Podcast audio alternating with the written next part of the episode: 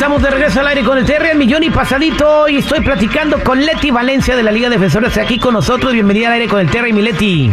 Hola Terry, muchísimas gracias por tenerme. Siempre un placer estar aquí contigo. Gracias. El día de hoy vamos a hablar de preguntas de migración y hay un tema muy importante que vamos a hablar y es la aprobación de un nuevo TPS para personas que vienen inmigrando aquí a los Estados Unidos. ¿Quiénes van a ser los beneficiarios, Leti? Bueno, el presidente Biden anunció la semana pasada que va a extender el TPS para los venezolanos que ya se encuentran en los Estados Unidos.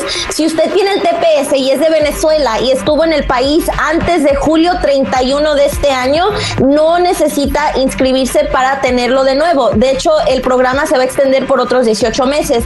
Pero si usted es de Venezuela y entró después de julio 31 de este año, no alcanzó a registrarse para el TPS, bueno, ya lo van a poder hacer. Así que si usted quiere tener esta protección contra la deportación y un permiso de trabajo, es muy importante que aplique para el TPS en estos momentos. Muchas gracias, Mileti. Entonces, para toda la gente de Venezuela, pues que estén atentos para que puedan calificar con este beneficio que habló Biden. Yo tengo una pregunta. Y hay mucha gente que tiene 30 años esperando arreglar sus papeles y eh, ellos pues, acaban de llegar al país. Siento yo como que se pusieron hasta adelante en la fila. Sí. Para el TPS sí, porque, bueno, como por ejemplo el país de México no tiene esta, este beneficio, si ustedes de México no tienen ninguna protección contra la deportación, pero Venezuela sí. Así que pues no sabemos qué usa, qué tácticas usa el gobierno para designar estos países, pero se supone que dan la protección para los países donde el gobierno está muy feo y no está nada estable la cosa en ese país. No, pues entonces nosotros alcanzamos ciudadanía.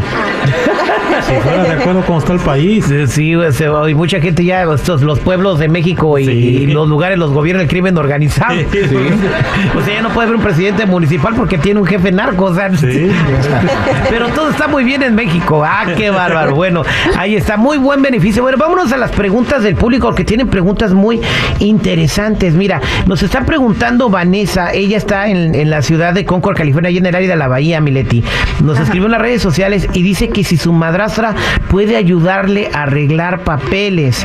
Su madrastra es ciudadana y ella llegó aquí sin documentos. Ah, ok, claro que sí. Si tu, si tu papá eh, se casó con tu madrastra antes de que tú tuvieras los 18 años, entonces ella te puede arreglar los documentos.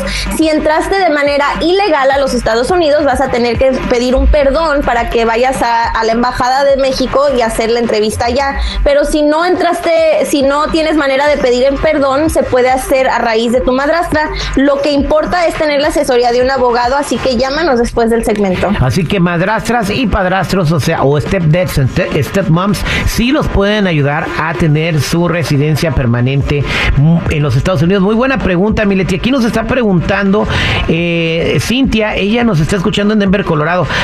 Mira, dice Cintia, esta pregunta es súper interesante. Dice, mi, mi esposa utilizó la identidad de otra persona al cruzar la frontera hace 21 años y solo le tomaron las huellas dactilares del dedo índice y obtuve la residencia a través de Bagua. ¿Es posible que este incidente aparezca en su historial? Sí, si te tomaron las huellas, eso va a aparecer en, tu historial. Eh, típicamente las, cuando te toman las huellas en los noventas, entonces puede que no salga porque en ese entonces no tenían la capacidad de mantener esos records, pero ya de en, adelante del 2000 es cuando empezaron a mantener records de todas las personas que los agarraron en la frontera. Aquí lo que importa es pedir el FOIA para ver cuáles fueron las consecuencias de esa detención. Si nomás fue una agarrada y te regresaron a tu país, eso no tiene consecuencias de inmigración, pero igual es muy importante pedir las follas antes de solicitar la residencia. Ah, gracias, Mileti. Dice, un empleador puede ser patrocinador para solicitar una tarjeta de residencia permanente. Mi patrón me quiere pedir, nos está diciendo Carlos, él nos escucha en Yuma, Arizona. Claro que sí, si tu patrón te quiere pedir, tiene que someter una certificación de labor y luego la petición UI 140 para que te pueda pedir, pero claro, él puede también ser tu patrocinador. Wow, gracias Leti por contestar estas preguntas y para toda la gente que quiera marcarte y platicar contigo, ¿cómo te pueden encontrar? Ya sabes, mi Terry, me pueden llamar al 800-333-3676, 800-333-3676, la consulta es gratis. 1-800-333-3676, lo escuchamos la próxima semana. Muchas gracias, Mileti. Igualmente, gracias.